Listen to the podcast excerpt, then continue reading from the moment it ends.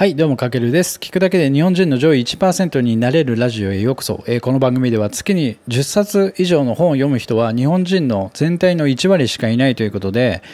まあ、読書家美容師である僕が、まあ、年間約僕288冊ぐらい本読んでるんで、まあ、月だと24冊ぐらい、まあ、多分上位1%の人だと思うので、その思考をお届けするそんな番組となっております。はい、えーと、皆さん、おはようございます。今日は10月2日土曜日ということで、昨日ちょっと配信ね、せっかく10月1日でできなくて、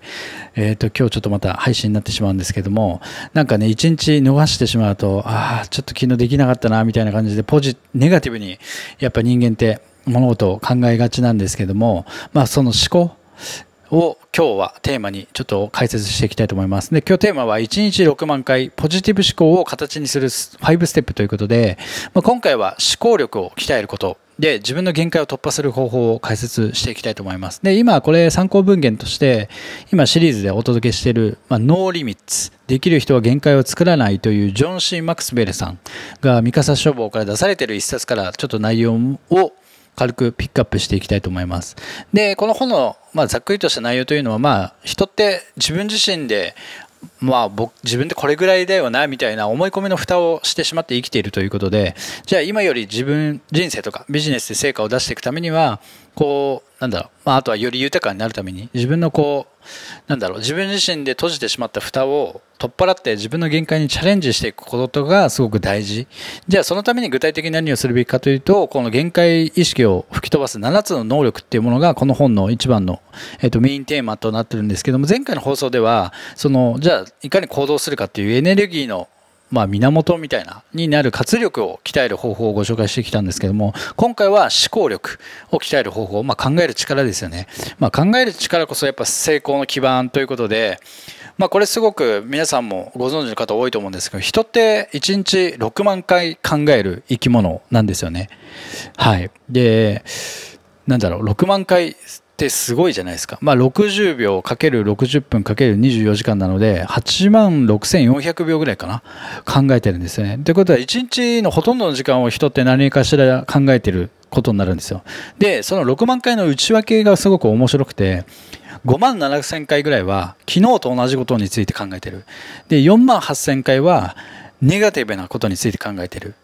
なので、つまり95%は昨日と変わらないことを考えているので、今とか未来に関しては5%しか考えてないんですよ。で、85%はネガティブなことを考えているので、ポジティブなことは15%しか考えてない。だからポジティブなことって、全体の20%ほほとんど人間は1日6万回のこの6万回1回あたりが全部ネガティブとか昨日のことしか考えてないのでこの人間の脳普通に考えたらこうネガティブ思考でやっぱ埋め尽くされてきてしまうんですよね。で僕も昨日ちょっと配信できなくてああなんでこれ自分こうやって継続できないんだなみたいなことどんどんどんどんこうネガティブな思考が溜まっていっちゃう。なのでそれを理解しておくことによってこの6万回の思考をいかに前向きに考えられるかっていうのが、やっぱ人生とかビジネスにおいてすごく大事なんじゃないかなと思ってて、じゃあそのポジティブ思考に変換していくために何が必要かっていうと、やっぱり今自分でビジネスをされてる方だったら、自分のビジネスで、あ今後こういった商品とかサービスを開発しなきゃなっていう、じゃあそのためにどんな商品を作ろうかな、お客様が喜んでもらえる商品ってどんなものなのかなっていう、こう前向き、未来をを見据えたポジティブな思考を考えていく。あとは自分も、まあ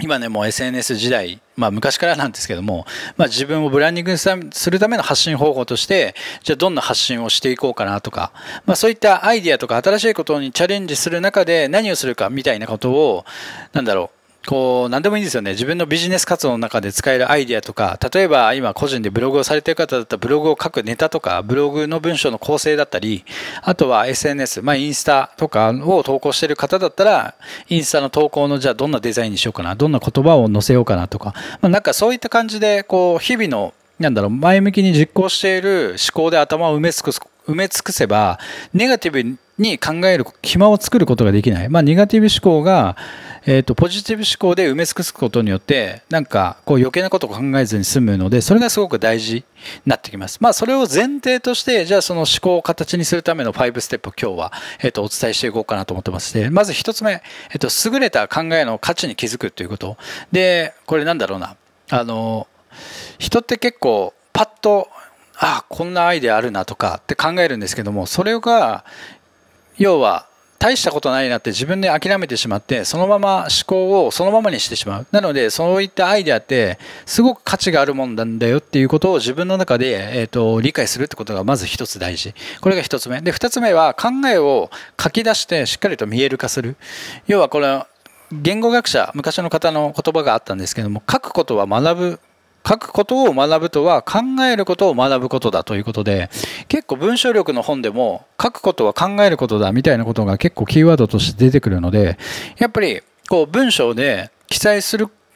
記載しないと何事も明らかにならないということでやっぱり自分の中の頭の中にあるアイディアとか、なんかもうごちゃごちゃしてきたら、とりあえず、えっ、と、書き起こす。これはスマホのメモ帳でもいいですし、手書きでもいいですし、自分の、えっ、と、やりやすい方法で、こう、考えを見える化するってことがすごく大事。これが二つ目。で、三つ目が、アイデアを捕まえる環境を整えるということで、まあ、これはどういうことかというと、まあ、あの考えるためだけの場所を作るっていうのがすごく大事なんですよね。なんだろう、なんか、なんかのための場所を作ると、それにふさわしい行動を起こさなくちゃいけないなっていう感覚が自分の中に芽生えてくるので、要は、なんか、僕の場合で言うと、なんかジョギングしてる時とか、筋トレしてる時に結構アイディアとか浮かんでくるんですよね。だから自分とか、あと考えとか、だから自分の中でどういった環境にいる時が一番アイディアが出たり、ポジティブなことを考えてるかなっていうのを、えっと、理解するってこと。なければ考えるためだけの場所を自ら作りに行く。それはカフェでもいいですし、図書館とか、まあ、いろんな場所があると思うので、自分にとってどこが、え、ー、と、思考を醸成するために最適な場所なのかっていうところを、えっ、ー、と、考える。これが3つ目。で、4つ目は、その着想したことの進化を見極めるということで、で、頭に結構いろんなアイデア浮かんでくるじゃないですか。ビジネスアイデアもそうですし。で、それを優れたものだけを磨いて、卓越したアイデアへと、こう、レベルアップさせていくってことがすごく大事で、で、結構ね、真夜中とか夜、ひらめくことって結構多いじゃないですか、人って。まあ、夜って、あの、お酒飲んでなくても飲んだかのような、こう、ちょっとぼーっとした状態に陥るらしいんですけども、その時に結構ポンとひらめいたアイデアって意外と、実現させる価値のあるものって結構少なくてで逆にいいアイデアっていうのは24時間経ったとしてもなんか自分に語りかけてくるみたいなものってあるんですよね。あこれずっと自分考えてるなみたいな。そのアイデアこそ価値があるのでそういったアイデアを、えーと磨いてえー、とレベルアップさせていくってことがすごく大事。で5つ目これがもうまたすごく大事で言葉にして語ると全てが明確になるということで自分のアイデアを自分の中でしまい込むんじゃなくてこれを語るってことがすごく大事。だから、えーと、これはリアルでもいつもなんだろう関わる。人にそのアイデアを語ったり SNS でアイデアを語ったりすると周囲に話すことによってこう問題点も含めて結構改善点が見つかるというか、全てが明確になるんですよね。で、アイデアにこう感情的な重みが加わる。なので自分の考えを例えば文章にすると、その考えに知的な重みが加わるんですけど、自分の考えについて話すと、その考えに感情的な重みが加わるので、こう自身の考えと心がしっかりとそこでつながってくるんですよね。なので、アイデアを膨らましていくってことがすごい大事。で言葉にしてるうちにアイデアはどんどん発展して展開していくので